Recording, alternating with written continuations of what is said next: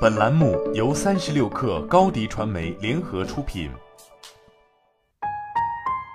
本文来自《哈佛商业评论》。随着电视剧都挺好的热播，原生家庭这一话题受到了广泛关注。在很多人看来，剧中儿女的性格和命运，归根结底都是原生家庭惹的祸。不得不说，原生家庭确实会对我们每个人产生深远的影响。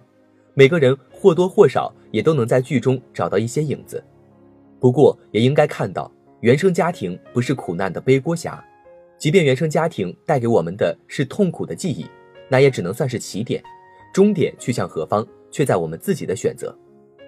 你的 CEO 会不会让你想起你那位老爱欺负你的哥哥，或是那位因为你把衣服叠得不够整齐，所以非得把衣服重新叠一遍的母亲，还是那位很冷漠？从来没有称赞过你一句的父亲，如果是这样的话，你就要当心了。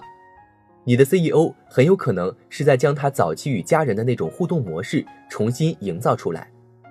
除非 CEO 能够认识到这一点，并有意识的采取步骤来改变自己的潜意识行为，否则整个执行团队都会受到影响，导致他们完成任务的能力下降。有些高管即使对自身问题稍微有点意识。也可能会把这些问题当作是不可改变的人格特质，于是以一句“我这个人就是这样子的”搪塞过去。又有些人会否认自己存在问题，他们之所以这么做，要么是因为害怕被其他高管视为软弱，要么是因为缺乏自我意识，所以无法自行检视自己的过去。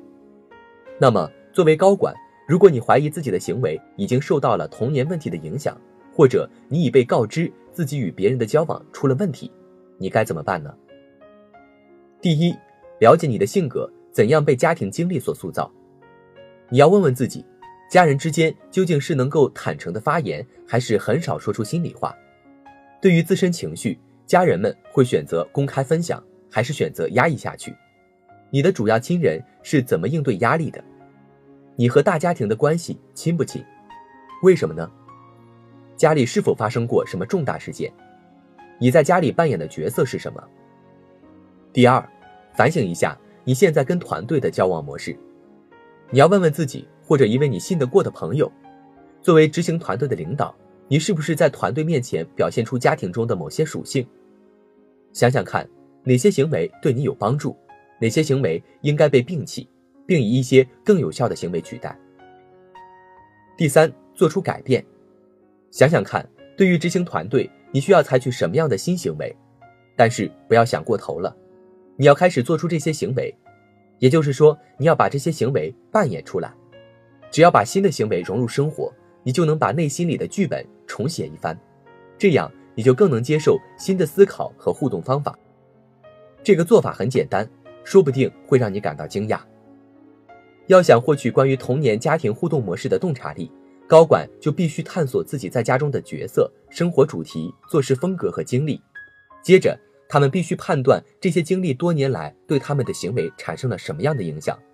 如果不花心思去注意的话，就不可能改变这些因素带来的影响。